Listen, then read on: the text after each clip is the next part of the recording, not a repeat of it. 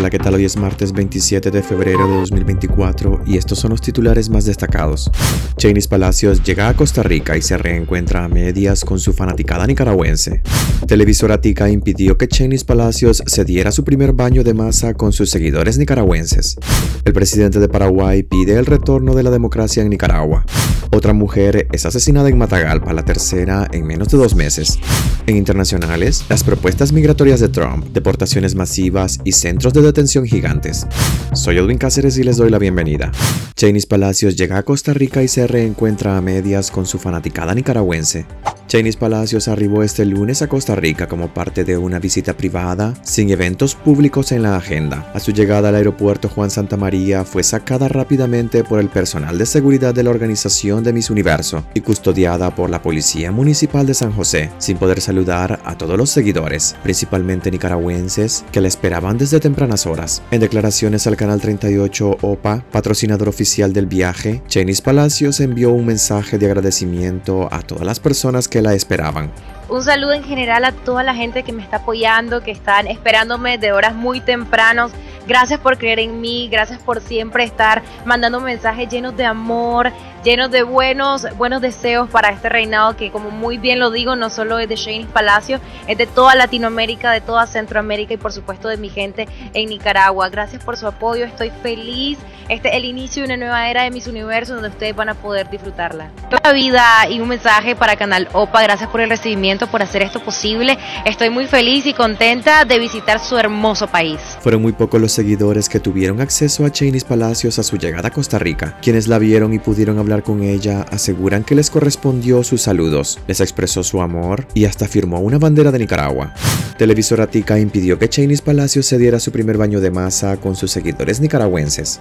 La actual Miss Universo fue recibida este lunes entre vítores, cánticos y gritos de Viva Nicaragua por decenas de seguidores en el Aeropuerto Internacional Costarricense Juan Santa María. La reina de belleza de 23 años llegó en un vuelo comercial y desembarcó en la terminal aérea ubicada en la ciudad de Alajuela, a 17 kilómetros al oeste del centro de San José, a donde acudieron desde tempranas horas sus seguidores, muchos de ellos con banderas de Nicaragua y ataviados con camisetas con el nombre del país. Fue recibida por ejecutivos del canal de televisión costarricense OPA, organizador de la visita de Chainis Palacios, que decidieron sacarla por una salida alterna del aeropuerto, lo que evitó que se diera su primer baño de masas con sus seguidores, que la esperaron en medio de un ambiente de holgorio para darle la bienvenida en la entrada principal del aeropuerto. Los nicaragüenses que fueron a recibirla han señalado a la televisora OPA de burlarse de ellos, al impedir que Chainis saludara a la multitud. Miss Universo únicamente conversó con el canal de televisión costarricense a su llegada a ese país vecino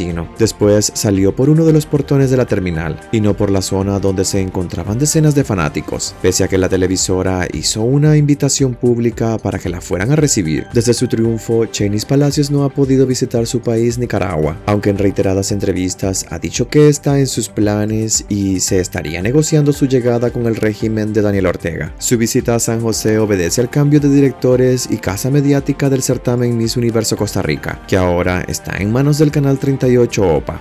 El presidente de Paraguay pide el retorno de la democracia en Nicaragua.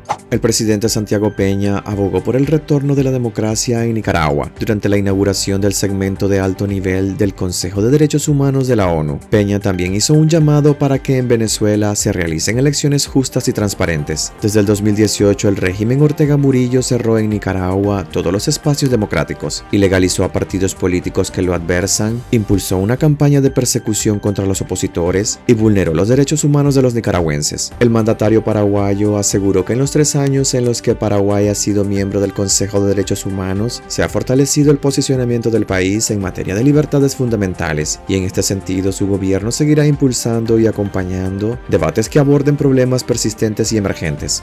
Otra mujer es asesinada en Matagalpa, la tercera en menos de dos meses. Matagalpa registra un nuevo crimen machista, el tercero en ese departamento del norte de Nicaragua en lo que va del 2024. La nueva víctima de feminicidio fue identificada como Leonor del Socorro Rodríguez Gutiérrez. Fue asesinada en su propia casa ubicada en la pequeña comunidad de Yucul, en el municipio de San Ramón, cuando esta quedó a solas con su pareja de nombre Jaime Federico Sánchez, de 64 años. Según fuentes extraoficiales, el hombre cometió el crimen a eso de las 7 de la noche. Hasta el momento, la policía no ha brindado información sobre este nuevo y lamentable hecho de violencia extrema de género, pero se conoció que el feminicida fue detenido. Este es el cuarto femicidio que se registra en Nicaragua en los primeros 56 días del 2024 y el tercero que se escenifica en el departamento de Matagalpa. El segundo ocurrió en la noche del 4 de febrero. La víctima fue la joven Rosa Amalia Ruiz González, quien habitaba en San Isidro, Matagalpa. Según la información del caso, su agresor José Martín Coronado Palma le disparó a quemarropa con un arma de fuego. A causa de este crimen, tres menores quedaron en la orfandad. Según la organización Católicas por el Derecho a Decidir, Nicaragua cerró el 2023 con 52 femicidios. En internacionales, las propuestas migratorias de Trump, deportaciones masivas y centros de detención gigantes.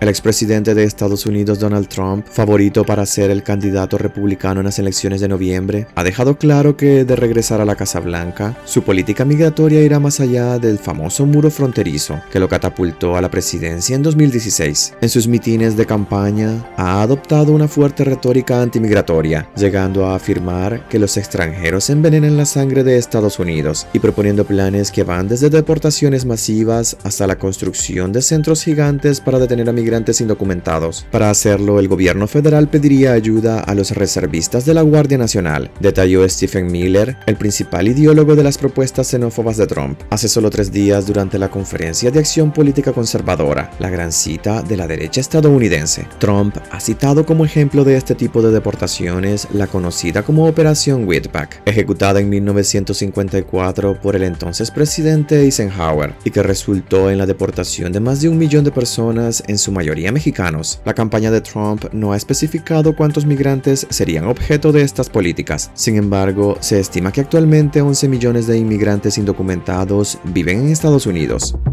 Hasta aquí quedaríamos este martes, gracias por acompañarnos y recuerden visitar nuestra web despacho505.com para ampliar y conocer más noticias. Y también en nuestras redes sociales nos puedes encontrar como Despacho505. Que tengan un excelente día.